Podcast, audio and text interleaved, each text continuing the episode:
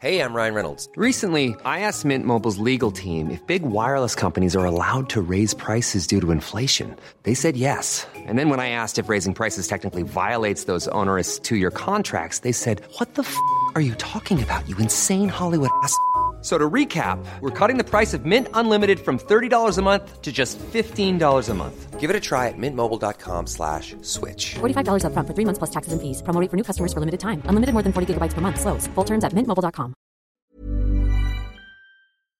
Juan Ramón Rayo, buenas noches. ¿Qué tal? Buenas noches, Dieter. Hoy tienes curro para aburrir, Juan Ramón. Sí, la verdad que hoy se podría alargar la sección. Hoy, hoy telita. Y además es que vamos de, de siglas, de, de tres letras en tres letras.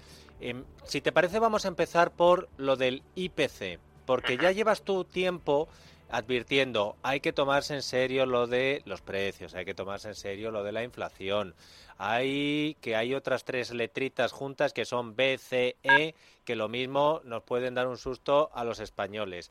Em, hoy al 5,5% ha subido el índice de precios eh, al consumo.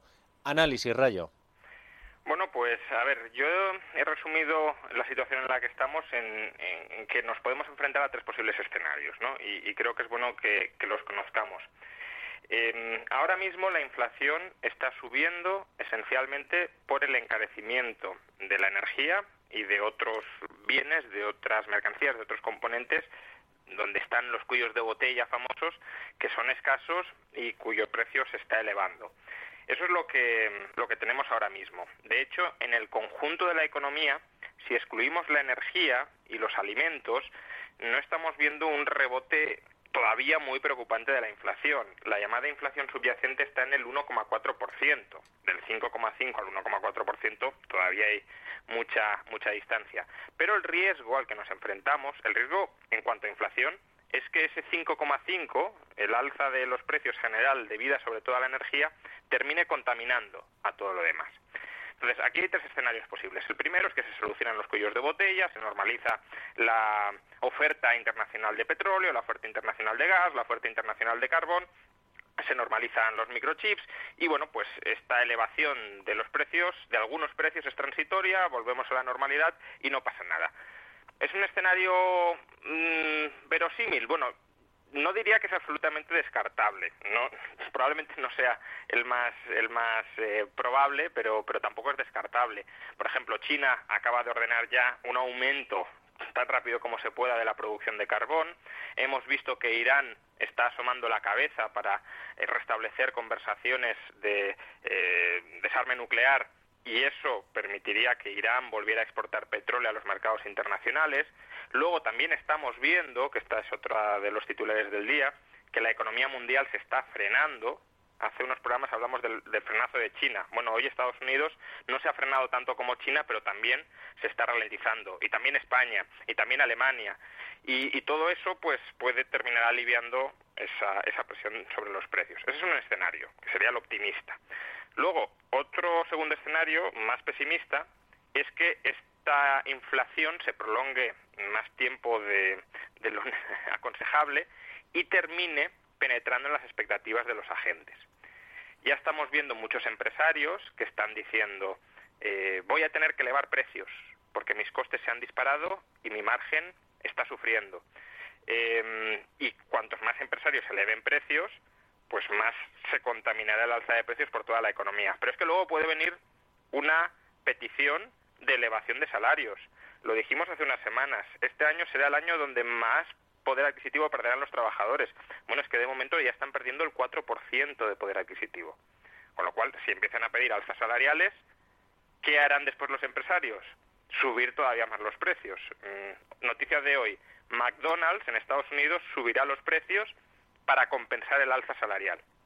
Este es el segundo escenario. Si nos enfrentamos a ese segundo escenario, habrá que subir tipos de interés bastante, eh, bastante para lo que estamos acostumbrados, y sufriremos. Pero es que hay un tercer escenario que todavía es peor. Y es que no se suben tipos de interés, los bancos centrales, como están un poco asustados por la ralentización económica, priorizan el crecimiento a la lucha contra la inflación, y esto se descontrola. Y se descontrola a un nivel en el que pues eh, los inversores empiezan a desconfiar de la, de la credibilidad del euro, de la credibilidad del dólar, empiezan a, huir de estas monedas, porque claro, una inflación del 4 o del 5% es un impuesto sobre tu tenencia de dinero del 4 por 5, del 5% al año. Y entonces hay una inflación mucho más seria, como la que hubo en los años 70. Recordemos, y con esto ya termino, que para frenar la inflación de los 70 hubo que colocar los tipos de interés por encima del 20%. Ese es el peor escenario al que podríamos llegar a enfrentarnos si esto no se reconduce. Em, Juan Ramón, no sé si te pido demasiado, pero con un sumatorio total de 100, 100%, ¿qué porcentaje darías a cada escenario? ¿A se normaliza, se prolonga, se descontrola? Eh, ¿Te pido demasiado? Pides demasiado, creo yo, pero al, al que se descontrola no le otorgaría eh, la mayor probabilidad, ni mucho menos, porque creo que los banqueros centrales sí han aprendido la lección de los 70 y, por tanto, si creen que esto se termina descontrolando, subirán tipos de interés mmm, a corto o medio plazo para frenar ese, ese posible descontrol. No creo que dejen que se descontrole, salvo que se dé un escenario que es difícil de valorar, y es que los bancos centrales en realidad hayan dejado de ser independientes y se hayan convertido en meros apéndices de los gobiernos y como los gobiernos tienen la deuda pública por las nubes no les interesa que suban los tipos de interés. Si se verificara ese escenario, entonces estaríamos, nos iríamos al tercero, porque sería la constatación de que las monedas ya no son creíbles. De momento todo el mundo, bueno, todo el mundo, mucha gente sigue creyendo que las monedas son creíbles y por eso las mantienen en cartera. Pero claro, si los bancos centrales amagan con no reaccionar adecuadamente, entonces la percepción de los bancos centrales y de las monedas principales de reserva puede cambiar. Eh, vamos con uh, las otras tres letras. La EPA, encuesta de población activa. Hoy ha habido unos datos de los que está presumiendo el gobierno porque por primera vez más de 20 millones de personas trabajando en España. ¿Qué te parecen a ti estos datos? ¿Cómo son de buenos? Eh, ¿Tenemos letra pequeña? ¿No? Cuéntame. Letra pequeña. Eh, una primera letra pequeña, que tampoco es que yo quiera dudar de los datos, pero creo que sí que eh, hay que ponerlo de relieve, lo ha puesto de relieve un, economista español especializado en el mercado laboral que se llama Florentino Felgueroso, eh, es que el tamaño de la muestra de la encuesta de población activa ha caído en picado bueno, ha caído en picado. A ver, el gráfico, si uno lo ve, pues el eje está un poco truncado y parece una caída mucho mayor. Pero antes de la pandemia se estaba entrevistando a en torno a 160.000, 165.000 personas y actualmente se está entrevistando a 130.000. Durante la pandemia cayó, aunque no tanto como ahora, porque, bueno, por la pandemia y demás, pues había que economizar recursos, la muestra y demás, pero ahora ya no hay mucha justificación para que se mantengan muestras más reducidas. Todo eso, digamos que reduce la calidad de los datos. Pero bueno, yendo a los datos en concreto. Eh, el titular de 20 millones eh, es parcialmente falso, como nos podemos imaginar. Es parcialmente falso, diría yo, por dos motivos. El primero y principal porque las personas que están en ERTE se siguen incluyendo entre esos millones de ocupados. Por tanto, claro, no es que haya 20 millones de personas trabajando en España, el mayor dato desde 2008. Eh, parte de ellos, no sabemos exactamente cuáles, porque el INE incluye a aquellas personas que están en ERTE y con alta probabilidad de reincorporarse cuando termine el ERTE a su puesto de trabajo. Entonces, como no sabemos cómo valora esa alta probabilidad, pues no podemos decir si son todos los que están en ERTE o la mayoría, la mitad, pero desde luego hay una porción importante de los que están en ERTE que están en ocupados. Y eso en los titulares eh, sobre todo en los titulares políticos y politizados, se oculta. Y luego hay otro dato que también es importante. Eh, veamos, en el cuarto trimestre de 2019, antes de la pandemia, ya estábamos prácticamente en 20 millones, nos faltaban 40.000 personas. Eh, ahora bien, la composición de esos 20 millones de personas ocupadas, metiendo los ERTE en ocupados, es bastante distinta a la de entonces. Eh, hoy hay 240.000 ocupados más en el sector público que entonces. Entonces, no es que el sector privado haya creado muchísimo empleo. Podemos estar en el sector privado perfectamente medio millón de personas ocupadas en el sector privado por debajo de los niveles previos a la pandemia. No es que estemos en máximos, por tanto, de personas ocupadas, pero eh, sino más bien, ya digo, hasta medio millón, 600.000 personas podrían llegar a ser por debajo del nivel previo a la pandemia. Y todo esto no se dice. Y de todas formas, eh, hay otro comentario a hacer sobre la EPA. Eh, los modelos económicos más clásicos, más convencionales, suelen decir que cuando la economía se recalienta, y recalentar no es una buena cosa, es, que la economía se aproxima a un punto de insostenibilidad, lo que tienes, lo que te convive, es una creación muy fuerte de empleo con una elevación muy fuerte de los precios. Esto es lo que se conoce en economía como curva de Phillips, que si aumentan los precios se reduce el desempleo, o mejor dicho, si se reduce mucho el desempleo, demasiado, demasiado para lo que es habitual en una economía, se aceleran los precios. Bueno, pues cuidado, hoy hemos tenido estos dos datos. Acelerón, bueno, acelerón, creación de empleo más intensa de lo que es históricamente habitual y nivel de inflación más alto en los últimos 30 años. Em, pues eh, la verdad es que la cosa está eh, complicada porque con este escenario lo que deberíamos dar es certidumbre, rayo. Y con el tema de lo de la reforma laboral, yo no sé si tú eh, tienes alguna impresión de por dónde puede terminar políticamente esto. Pero, pero en el gobierno eh, han vuelto a reunirse para tratar de ponerse de acuerdo con, eh, entre ellos para luego llevar algo a los agentes sociales. ¿Cómo ves tú el tema de las discusiones sobre lo de la reforma laboral? Decías, si, si ya en la economía, dejándola sola, ya hay bastante incertidumbre, si además los políticos generan más incertidumbre regulatoria, pues eh, en un momento, no lo olvidemos, en el que la economía, no solo la española, pero la economía se está desacelerando, no es lo más inteligente eh, ni mucho menos. Yo sobre la reforma laboral me gustaría eh, hacer un comentario sobre quién tiene razón en este debate, porque hay analistas que han dicho que la razón, no a lo mejor la razón económica, pero sí la razón jurídica, si lo queremos, la, tiene Yolanda Díaz, porque hay un acuerdo de gobierno entre PSOE y Podemos que es muy claro al respecto, es muy claro sobre la derogación de la reforma laboral. Y es cierto que el acuerdo de gobierno que se firma en enero de 2020 es muy claro al respecto de que ambas formaciones políticas se comprometen a derogar la reforma laboral. Si Sánchez no quería derogarla, es verdad que cuando firmó ese acuerdo, pues hizo lo que suele hacer, trampas. Pero no perdamos de vista que el gobierno de España, y por tanto también Yolanda Díaz, ha suscrito hace pocos meses un nuevo acuerdo, un nuevo contrato, en este caso con el Consejo de la Unión Europea.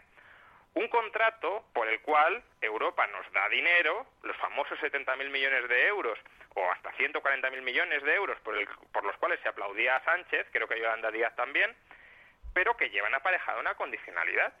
Y la condicionalidad que firmó Yolanda Díaz es que eh, la reforma laboral solo se podrá efectuar con total acuerdo dentro de las mesas de diálogo social. Es decir, ese acuerdo que ese, esas condiciones que aceptó Yolanda Díaz, Yolanda Díaz y el, el resto del gabinete, eh, conceden un derecho de veto a la COE, conceden un derecho de veto sobre la reforma laboral a la COE. Es más, en una nota a pie de página en esas condiciones, la Comisión Europea recuerda que eh, no se pueden derogar aquellos aspectos fundamentales de la reforma laboral de 2012. Todo eso se ha aceptado. Y por tanto que ahora Yolanda Díaz diga, yo quiero derogar la reforma laboral porque lo pactamos en el acuerdo de gobierno y lo que se pacta va a misa, es una trampa, una nueva trampa, porque ella misma ha firmado otra cosa por la que se compromete a no derogar la reforma laboral o al menos a no hacerlo sin el concurso de la COE. Y por tanto, si Yolanda Díaz ha firmado algo que no quiere cumplir, pues la solución honrosa que debería tener es dimitir. Si tú no quieres cumplir lo que has firmado, vete para no cumplir lo que has firmado. Lo que no puedes hacer es quedarte en el puesto y hacer lo contrario de lo que te has comprometido a hacer con Bruselas. No te voy a preguntar el porcentaje de posibilidades que crees que puede tener que, Yolanda Díaz. Te, lo voy a decir, el, mismo porcentaje que la sentencia reciente del Tribunal Constitucional acarrea algún tipo de consecuencia política en este gobierno. Pero es verdad que esta clave propia de una serie norteamericana de tribunales no había caído yo en ella. Porque es verdad que yo lo he planteado así, he pensado, oye, en este caso, Yolanda Díaz tiene razón cuando dice que es que yo firmé un papel con Sánchez en diciembre. Claro, yo lo pensaba, pero lo que no me acordaba, y es verdad, es que ella de forma colegiada ha firmado también un papel con Europa en el que decía, tú no puedes hacer lo que estás prometiendo. Ahora, has puesto, has puesto el dedo sobre el que yo creo que tiene al final eh, la clave de todo este asunto, la COE. Eh, aquí está hablando todo el mundo pero Garamendi, ¿dónde está Garamendi? Rayo. Pues esa, es, una buena cuestión, porque en los últimos días están eh, surgiendo rumores de que las grandes empresas del IBEX, eh, que también están de alguna manera representadas en la COE o, la COE recoge sus intereses, podrían terminar apoyando la contrarreforma laboral. La cuestión es, ¿por qué? ¿Por qué las grandes empresas podrían terminar apoyando la contrarreforma laboral? ¿Es que es una reforma positiva para el crecimiento de España, para la creación de empleo? No. Según esas mismas fuentes, podrían apoyarla porque, como las grandes empresas cumplen de sobra con eh, los requisitos legales mínimos y tienen sus propias estructuras que van más allá de lo que marcan, por ejemplo, los convenios sectoriales, a ellas, de facto, que, los sindicatos impongan normas sobre todas las empresas de la economía no les afecta demasiado.